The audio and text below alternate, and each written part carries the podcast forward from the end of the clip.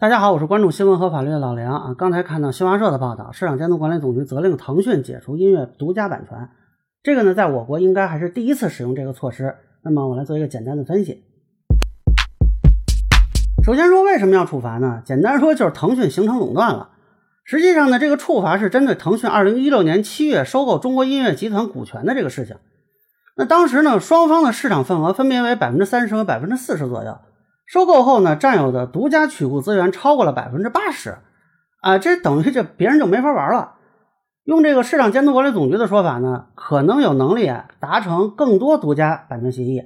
或者要求给予其优于竞争对手的交易条件，也可能有能力通过支付高额预付金等版权付费模式，提高市场进入壁垒，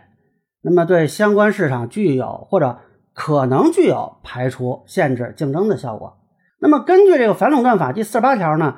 经营者违反本法规定实施集中的啊，就是他这个情况了，由国务院反垄断执法机构责令停止实施集中啊，采取其他必要措施恢复到集中以前的状态，那么可以处以五十万以下的罚款。那么现在这次的处理呢，分成了四条，第一条呢是责令腾讯及其关联公司采取措施恢复相关市场竞争状态。那这里边呢，就包括了责令腾讯及其相关公司采取三十日内解除独家音乐版权，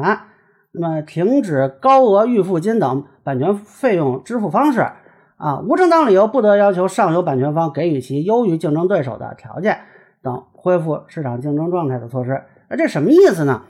呃，解除独家音乐版权，这不是说腾讯就没有音乐版权了，更不是说腾讯平台上的音乐你就可以免费使用啊，这只是说它失去了独家使用权。那么以前呢，他有独家使用权，别的平台想买这首歌的版权，就得经腾讯转卖。现在呢，你可以直接找原来的版权方去买，那大家公平竞争。但是呢，版权人家还是有的啊，你要侵权了，照样得赔钱。另外，这也不是说独家音乐版权这个做法就不能用了。普通的音乐市场参与者想要买独家版权，这是很正常的。但是呢，因为腾讯它构成垄断了，那你就不是普通市场参与者了，所以要限制你。其他的商家呢想买的话呢，这个做法还是可以的。那么未来你在其他平台可能还能看到这种啊独家音乐版权的情况，包括一些电影、电视剧的独家版权，腾讯应该也还有啊。那至于说停止这个高额预付金和不得要求优于其他竞争对手的条件，这个就是为了让其他的这个市场参与者啊，他没有那么大的份额，也可以参与到这个市场竞争里来啊。那么此外呢，还有三条啊，一条是处以五十万元的罚款，这个已经是顶格处罚了。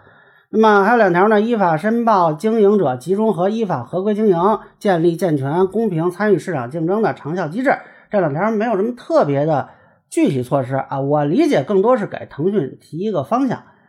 那么腾讯现在呢，也不是没有办法啊，如果他想硬刚的话啊，一个是他可以六十日内进行行政复议。甚至可以提起这个六个月内进行的这个行政诉讼，但是我觉得这个成功可能性基本上 为零吧，因为你确实垄断啊，而且这个行政复议呢，它不影响执行，所以呢，这接下来该怎么办怎么办？你这个南山必胜客也没什么用武之地了。您可以关注我的账号老梁不郁闷，我会继续分享更多关于新闻和法律的观点。谢谢大家。